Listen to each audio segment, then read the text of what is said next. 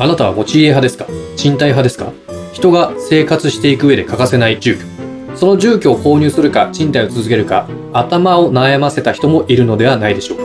今回は購入、賃貸、それぞれのメリット、デメリットやコスト面も含めてデータを用いながら検証していきたいと思います。買うべきなの借りるべきなのおはようございます。モーニング特集お金と心理学、ファイナンシャルプランナーのチキンです。シリカウセのターキーです。このチャンネルでは YouTube、スタンド FM、Twitter、Instagram などでいただいたメッセージをもとに日常生活にちょっと役立つお話をしていきます。動画をがっつり見るもよし、ラジオ感覚で聞き流すもよし、都合よくご活用ください。よろしくお願いします。今日は私、チキンのお金シリーズということで、うんえーこれまでも何本かやらせていただいてるんですが、うんお金シリーズ大変好評でして、いや、ほんとそうなんですよねあ。りがとうございます。チキンマネーシリーズねえ。ーこれまでやってきたのは、収入、うん。貯金、うん節約、支出うんなどね、様々なテーマをもとにやってきたんですやっがてき、ましたね。えー今日は住まい、うんまあ、つまり住居に関するお金の面からお話ししていきたいと思います。家にかかるお金。うん、はい。あり先日ですね、こんなメッセージいただきまして、ういつも楽しく拝見させていただいております。がとうございます。 32歳子供一人の会社員です、はいファイナンシャルプランナーのチキンさんにご相談です。はい自宅の購入を考えていますが、とても迷っています。うん購入と賃貸はどちらがいいと思いますかというメッセージですね。チキンさんへの質問。うん。うん。ターキーには用はないということで。それは書いてないでしょうん。どっちがいいんでしょうね、ほんとね。そうですね、うん難しいところなんですけど、ちなみにターキーさん持ち家ですよね。そうですね。うん持。ち家でやらせてもらってます。で、うん、僕は賃貸ということで、うまあ人それぞれね、当然生活していく上で、うん自分が置かれている環境とか、はいまあどういう状況で仕事してるとか、まあ、それだよね。重要視するポイントもね、違うと思いますので、うん一概にこっちがいいよとは言えないんですけど、はい。まあ買うべきか、うん借りるべきか、うん今回はそれぞれのメリット、デメリットを確認しながら、うん買った方がいい人、うん借りた方がいい人など、うんまあどういう人がどっちに向いてるかっていうのを、そのライフプランですかね、うんまあ考えていきたいと思いますんで。いいですね。実際購入か賃貸か決めるのはもちろん皆さん自身ですけど、購入と賃貸でこんなところが違うんだよっていうのをご紹介するっていう話ですね。そうです。うん。お金の話をね、交えながらしていきたいと思いますので、うんもし興味あるよという方は、ぜひグッドボタンとチャンネル登録をしてから、この続きも聞いてもらえたら嬉しいなと思います。そうですね。うん。家の購入を考えてる人とかね、うん賃貸に住み続けるか悩んでる人、うんそして自慢の大豪邸に住んでるよという人もね、うんぜ。ひチャンネル登録をお願いします。宮殿みたいな人もいるからね。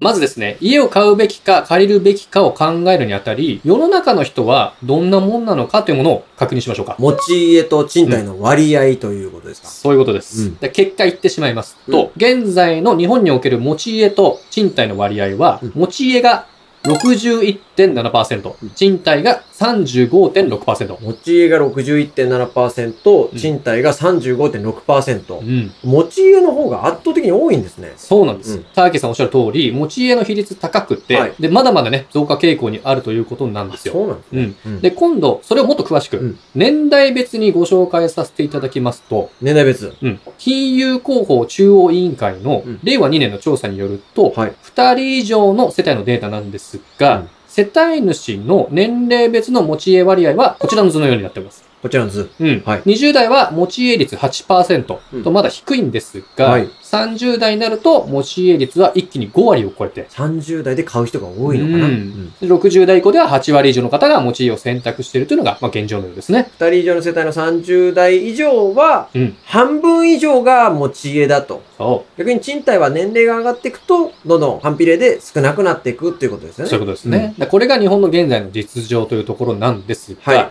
あ、それを踏まえてうん、まず賃貸とうん、まあ、持ち家とうん、それぞれのメリット、デメリットね、どんなところがあるのか確認していきましょうか。いいとこと悪いとこね。うんはい。まず持ち家から。はいまあ、ターキーさんね、持ち家ですけど、うんメリット、デメリット、なんかありますかそうですね。メリット、やっぱ、でんぷん質の、あのう、んアミロペクチンっていうのをね、多く含んでるんですよ。なんうでん、消化スピードが遅いんでね、アミロペクチンは。食べた後、しばらくうこんう、まだ時間が経っても、なんか腹持ちがいいっていうんですかね。あのー、お腹が減りにくいところがあるんで。誰が持ち米のメリット言ったの持ち米じゃ、も持ち家。持ち家ね。持ち家。あ、持ち家ね。流れでわかるでしょなんで急に持ち米の話すあ持るちの家ね。あ、うん持ち家ね。持やっち家ぱ、持ち家、うんまあまあ自分のものになるところですかね。ああ、そうですね。一番はそこだと思うんですが、持ち家購入のね、場合のメリット、こんなところが挙げられるかなと。自分のものになる。うん。売ったり貸したりすることができて、収入が得られる可能性がある。そっか。うそんういう考え方か。好きなようにリフォームができる。それだね、自分のものになるからね。ローン完済後は完全に資産となって、まあ固定出費も浮くと。なるほどね。うんまあ、ローンなんかも払い終わっちゃえば、うん。家賃的な固定出費がだなくなるという、すごい大きなことですもんそね。うなんですよ。うん逆にね、デメリット。これ、ターゲさん何だと思いますかデメリット。うんやっぱ、そりゃ、お金の損失も大きいですしね。ああ、お金の損失ね。うん。まあでもその、よくある、あるじゃないですか、この従業員がさ、うんやっちゃったみたいな。まあでも本当お金の損失以上になんていうかこうん。う、裏切られた感情っていうのかな。うんまあ僕も一経営者としてね、やっぱこうんう、結構信用してた人物が犯人だったなんてこともありますから、あれはやっぱ結構だから、うんデメリットっていうかもうショックだよね。誰が持ち逃げのデメリットを言えって言ったの持ち家。あ、持ち家持ち逃げじゃなくて、あ4630万。 4630万言わなくていいんだようんうん。死が間違えて不合になって持ち逃げした話ねうん。みんな忘れかけてるからやめなさいよ。持ち家のデメリットね。そうそう、持ち家のデメリット。あ、持ち家のデメリット、やっぱ、うんあの、うなんか引っ越しが難しいとか。ああ、んそうですね。まうんあ、あげますうとん、えー売れない場合がある。あ、なるほどうねん。まあ、ローン払ってますから。はいはうん建物の付帯設備の修理は、まあ、自腹でしなければならない。あ、はいはいはい。で、地震や火災で建物が損傷した時の負担が大きい。保険とかもあるもんうねん。で、固定資産税などの支払いをしなければならうん。ないこ。れでかいのうよ。んで、生活の変化に柔軟に対応することが難しい。うんまあこんなところですかね。固定資産税が本当に高いんですよ。ああ、高いですか。高い。うー。うんん。まあ、住んでる地域とかね、うん家の大きさとかにもよると思いますけど、うまあ、結構負担になりますよね。なりまうすん。。でう、ん賃貸の方のメリット、デメリットうん、まあ、今言ったね、ちょっと逆の部分になっちゃうんですけどうんも、うんまずメリットから。建物の付帯設備や修理費を大家に支払ってもらえると。大家さんにね大。家さんが払うなるほどね。。まあまあ、賃貸だからね。。そうん。あとは固定資産税などの経費を支払う必要がない。これも大家さんが払うからね。そうん。あとは仕事や生活の条件を考えて、都度新しい住まいをもう選ぶことができると。まあ、楽に移動できるよと。そうそうそううんこれがメリット。うんで、デメリットは、その物件に住み続ける限り、契約の賃料を毎月支払わなければならない。クソ当たり前なこと言ってるね。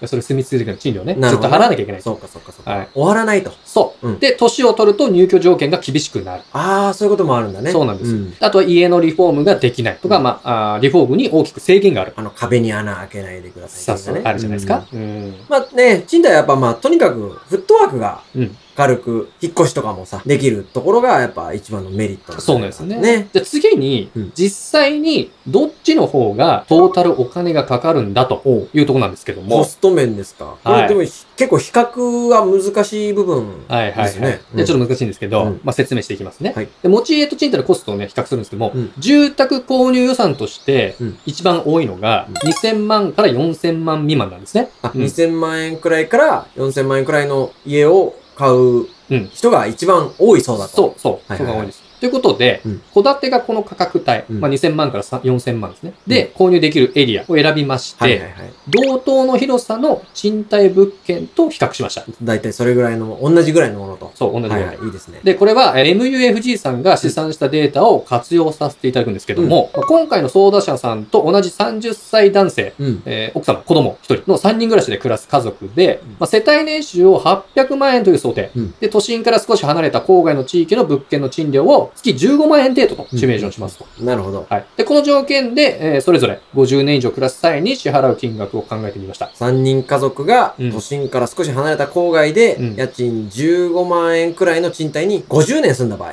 合。はい。うん。するとですね、50年で支払う金額は、9405万円となります。 50年賃貸に払う総額が9405万円。うん。ほうほうほう。内訳。あ、言います内訳ね、はいお願いしま。ますず初期費用がう、ん敷金、礼金、仲介手数料うん。これがそれぞれ1ヶ月分で、まあ、45万円。 111だとしてそう、ね。 15万円が、そう3つで45万円。はいで、賃料が12ヶ月かける50年。うんまあ、600ヶ月ですうん。ね。 600ヶ月ね。が、えーで、15万円なんで、はい600かける15で、8820万円。はい。はい。それと、契約更新料が2年おきにうん、 1ヶ月分支払うとして、はいはい。まあ、50年間の間に24回24更新が来ますんで、はいうん24かける15万円で、まはいあ、360万円。なるほど。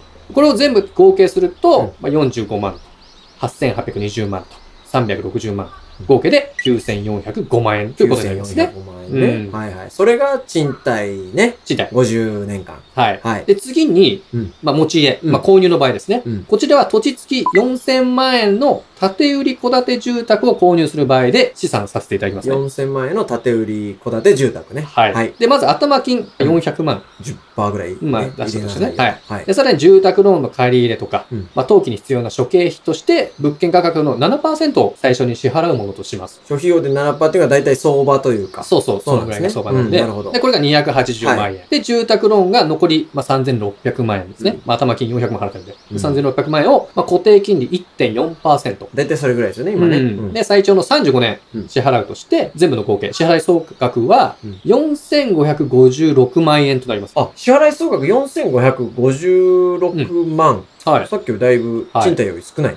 なんですが、うんまあ、ここから住宅ローン控除想定して、うん366万円差し引いて、はい引きます。さらにでそうで、住宅ローンで支払う総額は4190万円。ああ、えーっと、じゃあ、これ初期費用入ってないでしょ入ってないだからさっきの初期費用が680万円で、ローンの支払いの合計が4190万。うんこれ足すとってことでしょじゃあ。そういうことです。はいで、合わせますと、うん4870万円、うんこれが購入した場合にかかる金額だと。賃貸が9405万円だったから、うん購入の方がだいぶ負担少ないと。うん。うんですがね、はい。タケさん、ちょっとあれをお忘れじゃないかなと。ああ、固定資産税で 。すねそうです。はいはい。建物の、ね、場所にもよりますけど、はいうん都市計画税が4万2000円程度と想定すると、うんうん50年の合計は概算で560万円。うんさらに新築木造の修理費用は50年でうん平均750万円程度と試算してましかかりますよね、うんそれはね。で、合わせて1310万円ですね。うんなんで、新築で購入した戸建て物件に、うんまあ、50年住み続けた場合、ん初期費用、うん住宅ローン、入居後に必要な費用の合計を全て合算すると、6146万円となります。まあ、あとはね、ちょっと保険とか、加算保険、あー自主保険があるんで、ありますね。それちょっとまあ、ピンキリなんでね、ちょっとはい資産難しいんですが、まなあ、んだかん低だじゃあ7000万ぐらいはまあそうですね。まあ、いくんかな50年間払うとなねる。と、そっかそっか。うんもっといくんかな。で、賃貸が9405万円。まあでも購入した方がだいぶお得なんじゃないかと。うん50年生き れば。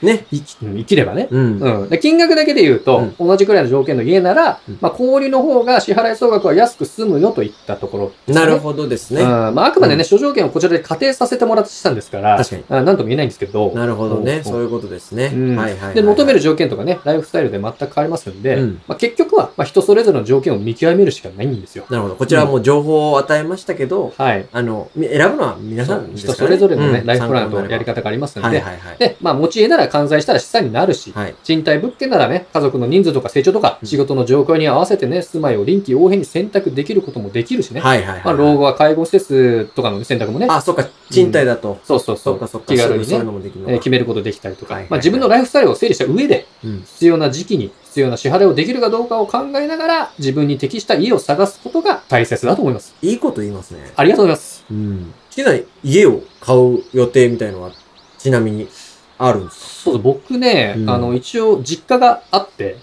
ありますうんね。流れとしてはそこに落ち着くんではないかなというのが少し、ね頭にあるんでね。僕がずっとね、中学、高校でよく遊び行った、そあの、う。うん。実家。うん。はいはい。そうなんですよ。なるほどねあ。実家に戻るパターン。うん。最終的に。戻ります。はいはいうんまあ、上流階級なので、うんまあ、実家がね、なかなかのね豪邸でして、まあ、豪邸家なんかね、うんまあとんでもない資産になりますから。豪う邸ん僕はあの高校の時にいた、あの、汚 い家ですかう汚い家って言うんじゃないん。のベランダにすげえカラス。カラスあの、実家ですよカね。ラスとか言うんじゃないの、うん窓開けたらキムチの匂いがすキる。ムチの匂いするけど、そういうこと言うんじゃ商ない店街のど真ん中にあるマンションの302でした部屋番号を言うんじゃないよ03でした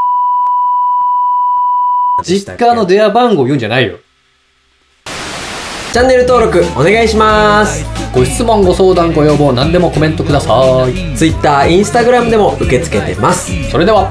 さよならビール好き子犬大好きいくら好きエビは